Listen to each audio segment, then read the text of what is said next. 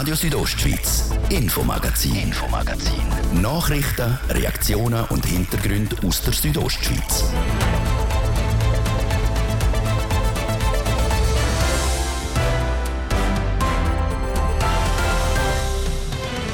Er ist Taucher, Holzfäller und Landschaftsarchitekt in einem und er fühlt sich wohl bei uns im Kanton Graubünden, der Biber. Die Population im Kanton hat in den letzten 15 Jahren nämlich zugenommen, wie ein aktuelles Monitoring zeigt. Also wo denn der Biber eigentlich auf seine natürliche Verbreitungsgrenzen stößt, da sind wir gespannt sagt Andrea Baumann vom Amt für Jagd und Fischerei, warum sich der Biber bei uns so wohl fühlt und was das für die Natur und für uns Menschen verfolgen hat. Wir haben nachgefragt. Denn seit dieser Woche sind die Brienzerinnen und Brienzer wieder daheim. Die Evakuierung ist vorübergehend fertig. Noch nicht wieder an seinem gewohnten Platz steht der sogenannte Schatz von Brienz, der 500-jährige Altar von der Kirche. Der hat im Mai zur Sicherheit müssen evakuiert werden. Seitdem steht er in der Turnhalle in Stierwa und kriegt dort jetzt eine Schönheitsbehandlung. Wer weiß schon, was 500 Jahre eigentlich sind. Und wenn man Spuren noch findet von jemandem, der sich damals Gedanken gemacht hat, ist es schon was ziemlich Spezielles. Wir haben den Spezialistinnen und Spezialisten beim Restaurieren über die Schulter geschaut. Und im Kanton Graubünden ist der Wolf mit über 10 Rudel schon sehr verbreitet. Jetzt nimmt er auch der Glarner Boden in Beschlag, wie der Christoph Jäcki vom Glarner Amt für Jagd und Fischerei sagt. Also wir gehen jetzt davon aus, dass wir junge Wölfe haben. Mehr zu dem möglichen zweiten Wolfsrudel in Glarus, denn gerade bei uns. Das drei von den Themen heute im Infomagazin hier auf Radio Südostschweiz. Im Studio ist Jasmin Schneider. Schön sind ihr mit uns. Sie sind als gute Holzfäller und Baumeister bekannt, die Biber. Vor etwa 100 Jahren sind sie in der ganzen Schweiz und auch in Teilen von Europa ausgerottet worden. Heute ist das anders. Die Biber sind in der Schweiz mittlerweile geschützt und breiten sich ziemlich aus, auch hier bei uns in Graubünden. Vor 15 Jahren ist das letzte Bibermonitoring in der Schweiz gemacht worden. Schweizweit hat es dort mal rund 1600 Biber gegeben. Im Kanton Graubünden ein einziger. Jetzt läuft wieder so ein Monitoring und da dabei fällt auf, der Biber fühlt sich wohl bei uns. Wie Andrea Baumann sagt, er leitet beim Amt für Jagd und Fischerei die Abteilung für Lebensraum und Artenschutz und ist für den Biber zuständig. Also wo denn der Biber eigentlich auf seine natürliche Verbreitungsgrenzen stößt, da sind wir gespannt. Man ist früher immer davon ausgegangen, dass es nicht einmal so weit kommt, wie es jetzt gekommen ist. Also haben da die Spezialisten vom Bund nicht erwartet in den ersten Jahren. Und jetzt sieht man, dass das Tier eigentlich sehr anpassungsfähig ist, weil es halt eben auch seinen Lebensraum selber gestaltet, indem er staut, indem er grabt und so eigentlich sehr flexibel sich auch an den Bündner Lebensraum anpassen kann. Konkret leben laut dem Monitoring 104 Biber in Graubünden. Die sind aufgeteilt in 32 Revier und zwar verteilt auf fast den ganzen Kanton. Also es hat sich seit dem 08 hat sich einiges getan. Wir haben eben damals ein einziges Biberrevier im Unterengadin. Im Unterengadin haben sich ein paar Reviere weiterentwickelt. Also wir haben jetzt im Unterengadin fünf Reviere und eins im Oberengadin. Das ist so ein die Verbreitung auf der Südseite. Und auf der Nordseite ist auch einiges gegangen. Dort haben wir mittlerweile eigentlich eine flächige Besiedlung vom Alpenrhein. Es hat aber auch am Vorderen bis auf so Witschuf haben sich Biberrevier etabliert, sowie auch am Hinteren bis Katzis und auch an der Langquart bis Grüsch. Nicht nur der Kanton Graubünden hat in den letzten Monaten Biber zählt, sondern die ganze Schweiz. Denn alle 15 Jahre wird eine nationale Aufnahme vom Biberbestand gemacht. Für das sind Tiere während der Wintermonate gezählt worden, denn sie sind Biber am wenigsten aktiv und lassen sich am besten feststellen. Wie genau das abläuft, erklärt der Andrea Baumann. Man läuft wirklich einem Gewässer nach und hat eine Karte von dem Gewässer und zeichnet auf der Karte jegliche Spuren, frische Spuren, die man entdeckt vom Biber, zeichnet man ein. Und anhand von dem kann man den Rückschluss ziehen, wo fängt das Revier an, wo ist vielleicht das Zentrum, findet man einen Bau oder nicht, wo hört das Revier auf. Und je nachdem, wie viele Spuren das man findet, dann auch handelt es sich eher um ein Revier, wo vielleicht eins bis zwei Tiere vorkommen, oder ist davon auszugehen, dass eine ganze Familie in diesem Revier lebt. Die Zahl von 104 ist also nur eine Schätzung. Entstehen kann so ein Biberrevier in der Regel überall, wo es genug Nahrung hat und ein ruhiges Gewässer, wo ein Biber seinen Damm bauen kann. Der Bestand könnte künftig also noch weiter zunehmen. Die Hälfte von den Revier vom Biber, die wir haben im Kanton, sind Familienrevier. Das heißt, da ist das Rechtsreproduktionspotenzial vorhanden. Wir haben auch gesehen, dass die Hauptgewässer eigentlich schon zu einem grossen Teil besiedelt sind. Der nächste Schritt wird sein in die Nebengewässer, also dass sich neue Reviere eher in kleineren Gewässern, Nebengewässer bilden.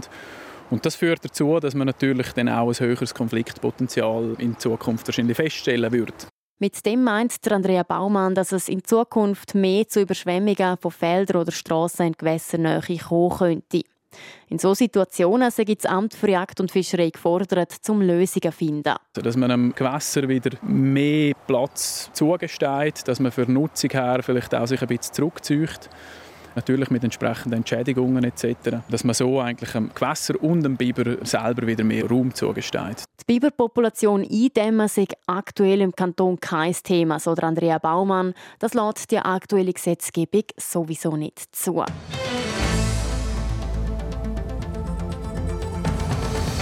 Er gilt als nationales Kulturgut und man sagt ihm auch der Schatz von Brienz. Die Rede ist vom 500-jährigen Altar, wo bis vor kurzem noch in der Kirche von Brienz Prinzauls gestanden ist.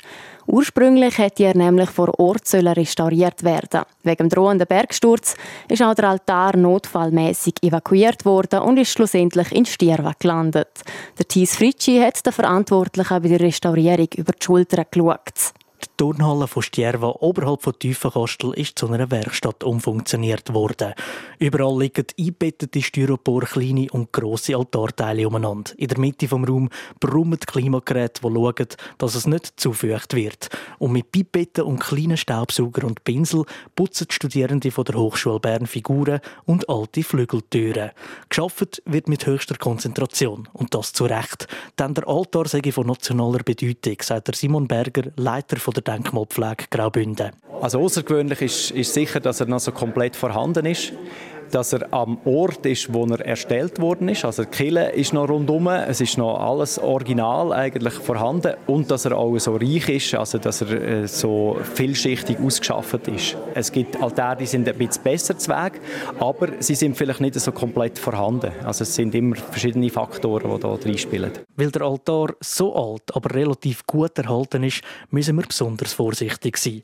Das hat schon bei der Demontage in Brienz angefangen. Dort sind auch Leute mit dabei gewesen, wo man vielleicht nicht gerade damit rechnet. Der Zivilschutz. Denn der hat extra für solche Angelegenheiten eine eigene Einheit, sagt der Pascal Porsche, Leiter vom Amt für Militär- und Zivilschutz Graubünden. Das ist die Spezialeinheit Kulturgüterschutz. Die kommt zum Tragen, wenn man Kulturgüter evakuieren muss. Das sind Spezialisten, die eine hohe Affinität haben zu Kunst- und Kulturgeschichte, die aber auch das handwerkliche Geschick haben, die ausgebildet worden sind vom Amt für Kultur, dass eben der Transport die Sicherung und die nachfolgende Einlagerung fachgerecht können vornehmen von solchen wichtigen Kulturgütern. 10 bis 12 Zivilschützer sind beim Abbau mit dabei gewesen. Dass man die Altarteile nicht wie beim normalen Zügeln einfach in einen Bus schmeißen kann, ist klar. Scheu, Säuferli ist alles verpackt worden. Auch beim Transport ins 10 km entfernten Stierva mussten wir extrem aufpassen. Da ist die Zusammenarbeit eben mit der Hochschule, mit der Wissenschaft sehr wichtig gewesen. und Geduld. Ich glaube, es braucht wahnsinnig viel Geduld. Das müssen im Schritttempo da fahren. Das ist natürlich ja, ganz wichtig, dass man die, die feine Hand hat für so etwas. Jetzt liegen etwas mehr als 100 Teile in der Turnhalle von Stierva. Die werden fotografiert und gereinigt. Gewisse Absplitterungen, die rausstehen, werden mit einem Klebstoff behandelt, dass die nicht verloren gehen. Die zum Teil filigrane Arbeit wird von gut zwölf Studierenden von der Hochschule der Künste Bern gemacht. Das alles unter der Anleitung von der Carolina Soppa. Sie ist Professorin an der Hochschule der Künste Bern und ist begeistert vom Altar. Ich glaube, man könnte sich gar nicht vorstellen. Man wohnt in einem Haus, es ist vielleicht 100, 200 Jahre alt, aber wer weiß schon, was 500 Jahre eigentlich sind. Und wenn man Spuren noch findet von jemandem, der sich damals Gedanken gemacht hat, ist es schon was ziemlich Spezielles. Der Altar sei schon in einem guten Zustand. Es gäbe aber Schäden, wo man nichts mehr machen kann. Zum Beispiel hat die Flügeltür ziemlich gelitten in den letzten 500 Jahren. Das sind einmal die Schäden wahrscheinlich vom Brand 1874, aber auch von der permanenten Sonneneinstrahlung. Das heißt, die Farben sind einmal ausgeblichen, verdunkelt, vertrocknet, größere Schwund. Das können wir nicht mehr zurückführen. Eine der Studentinnen, die gerade an so einer Flügeltür arbeitet, ist Valeria Murcia. Sie macht den Master in Konservierung und Restaurierung bei Bildern und Skulpturen. Acht Stunden pro Tag ist sie am Konsolidieren, also am Kleben. Und das sage ich nicht einfach so an einem Tag gemacht. Sicher eine Woche nur zum Kleben hat man gut. Es ist wirklich kleinteilig und man muss wirklich präzise arbeiten. Und das geht zum Teil auch länger, als man braucht. Vielleicht ein paar Stellen sind weniger beschädigt als andere und dann kommt man schneller voran. Aber es ist so ein Abwägen. Carolina Soppa betont, dass bei der Restaurierung nur das Nötigste gemacht werde. Neue Farbaufträge käme nicht in Frage. Denn der Altar soll am Schluss nicht niegelnagelneu aussehen. Dann würde er nicht mehr so wertvoll sein. Wenn er niegelnagelneu aussehen würde, wäre es für mich jetzt sehr schade. Er wird hoffentlich mit seinem Würde und seinem Alter genau aussehen, als wäre er 500 Jahre alt, aber als würden wir sehr nah an die ursprüngliche Farbigkeit rankommen wohl dessen bewusst, dass, wie gesagt, einige Farben ausbleichen, die anderen verändern ihre Farbe und die anderen verdunkeln sich. Acht Wochen lang wird der Altar in der Turnhalle Stierva restauriert. Dann wird alles wieder zurückgefahren und zusammengesetzt. Bilder zu diesen Restaurierungsarbeiten gibt es heute Abend ab der 6 auf TV Südostschweiz in der Sendung Rondo zu sehen.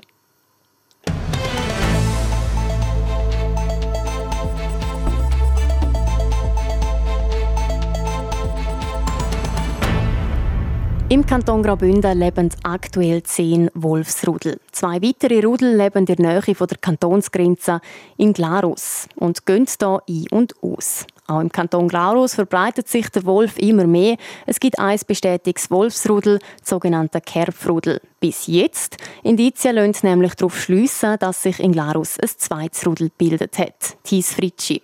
Im Grossraum Eneda hat es wohl eine Wolfsreproduktion gegeben und damit hat eine neue Rudelbildung stattgefunden. Anscheinend hat das Wolfsweibli F110 Junge bekommen. Drei Hinweise gebe es darauf, sagt Christoph Jäcki, Leiter der Abteilung für Jagd und Fischerei im Kanton Gloris. Der erste Hinweis sei der. Dass man schon im Winter regelmäßig das Weibli, das man ja gut kennt aufgrund des Senderhalsband, was noch trägt, mit einem zweiten Wolf, mit einer Rüde beobachtet hat auf Fotofallenbilder. Man hat dann nachher die gleichen, vermutlich gleichen zwei Wölfe, also Zwiebel auf jeden Fall das gleiche, gesehen, dass das Kugel rund unterwegs ist, also trächtig ist. Und als letzter Hinweis war, dass man jetzt vermehrt die Rüde gesehen hat, wie ein Futterteil in der Summe trägt. Derartige Futterteile können zum Beispiel die Hinterläufe einer Gams sein.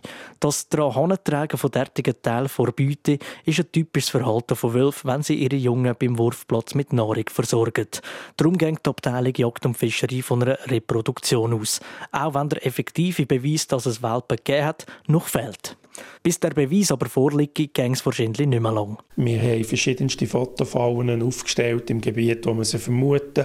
Und ich gehe natürlich davon aus, wenn die, die Wölfe etwas grösser werden, werden sie ein bisschen gewundert, werden ihren Lebensraum erforschen und dann wird sicher früher oder später werden die Wölfe in diese Fotofallen hineintappen. Die ersten Nutztierrisse im Kanton Gloris hat es vor gut zwei Wochen auf der Mürchenalp in der Gemeinde Gloris Nord gegeben. Es ist davon auszugehen, dass die mittlerweile sieben töteten Schafe auf das Konto der Eltern vom neuen Rudel gehen. Das hat Konsequenzen betreffend Abschuss, also der Regulierung vom Rudel. Wir haben ja eine Schadenhöhe von acht gerissenen Nutztieren, sieben vermuten wir ja aus dem Mürchengebiet, dass das zu dem Rudel gehören tut. Entsprechend wird es eine Frage von Zeit sein, wo man das Regulationsgesuch beim Bund wird stellen. Weil damit die Wildhut darf Wölfe aus dem Rudel schiessen, muss der Bund seine Zustimmung geben. Erst dann kann das Rudel reguliert werden. In der Regel mit dem Abschuss der Jungtiere. Im letzten Jahr haben die Wölfe im Kanton Glarus insgesamt 106 Nutztiere gerissen.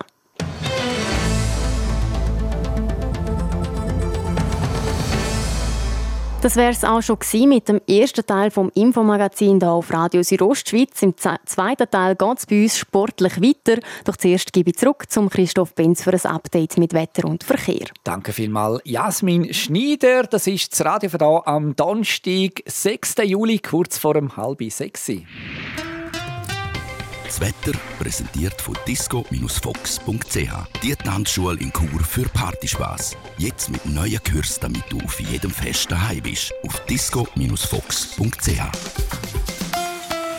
Ja, ein Abend heute jetzt nochmal so richtig zum Geniessen. Für alle, die, es nicht so gerne heiß haben in den nächsten Tagen, da gibt es dann zum Teil Temperaturen von über 30 Grad. Jetzt morgen ist es noch mehr oder weniger human. Da erwarten wir im ganzen Land knapp 30 Grad. In Bergün gibt es 24, Zedrun 22 und in Pontresina 21 Grad. Dazu ist es den ganzen Tag morgen recht sonnig. Und sonnig dann auch das Wochenende.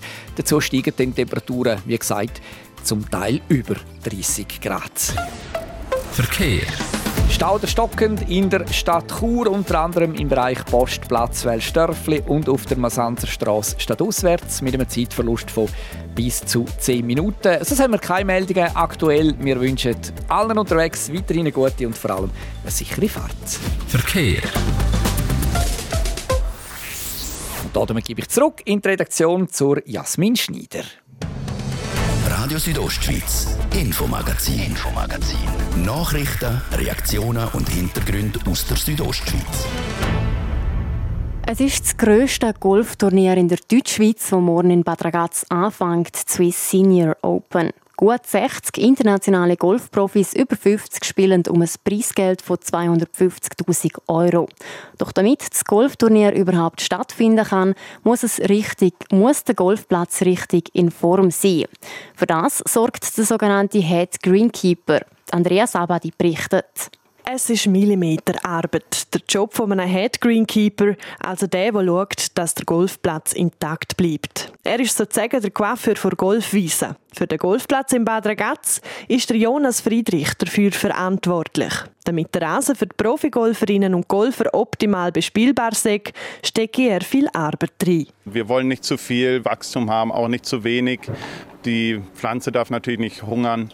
Ähm, aber das sind so Kleinigkeiten, Düngeroptimierung, ähm, Wassergehalt vom Boden, also dass wir da auch die Spielflächen natürlich äh, in der Hinsicht optimieren und so hart wie möglich haben. Die Durchschnittslänge eines Golfrasen liegt bei 4 mm.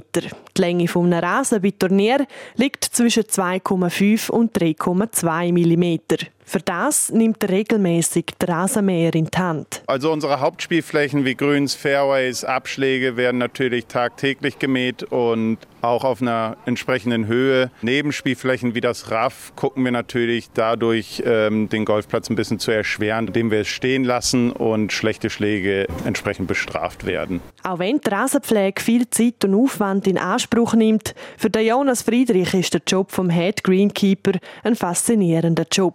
Das Schöne ist die Vielseitigkeit und natürlich das Arbeiten im Einklang mit der Natur, was aber natürlich auch gleichzeitig die Herausforderung mit sich bringt. Man ist halt auf die Natur angewiesen und man weiß, wie sie sich inzwischen gibt. Wir haben lange Trockenperioden mit hohen Temperaturen, aber auch wieder Abschnitte, wo wir jeden Tag einfach viel zu viel Regen kriegen. Und genau das wechselhafte Wetter könne tückisch sein. Aber auch nebst den wechselhaften Wetterbedingungen sagt der Standort in Bad Ragaz ein bisschen spezieller als an anderen Ort. Dass natürlich ein Teil des Golfplatzes im alten Rheinbett liegt, daher ein sehr sandiger und steiniger Untergrund hat. Aber wir sind alle lang genug da, um zu wissen, wie der Platz in gewissen Situationen reagiert und können dem entgegenwirken. Laut Jonas Friedrich ist der Golfplatz aktuell in einem guten Zustand. Das Wetter hat mitgespielt, sodass er und sein Team den Rasen optimal pflegen können pflegen. So ist von seiner Seite her alles bereit fürs Profiturnier.